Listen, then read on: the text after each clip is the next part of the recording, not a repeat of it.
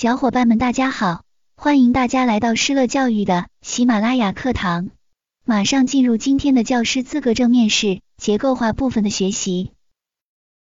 你找家长进行私下谈话，结果被家长录音，你该怎么办？首先，我们对这一道题做一个简短的分析。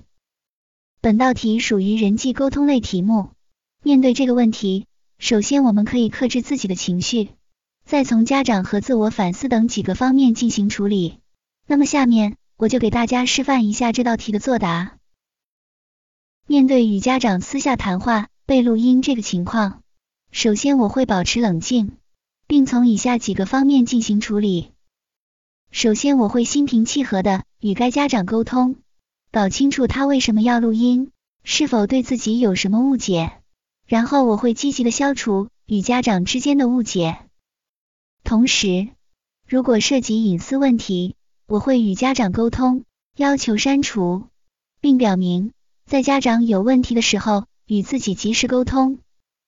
其次，我会进行自我反思，反思自己私下谈话的方式内容是否有不当，家长不妥行为的背后是否存在自己的原因，并思考改进方向。最后，我会与有经验的老师请教。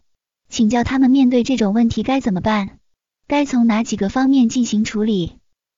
总之，家长和老师一切为了孩子的初衷都是好的。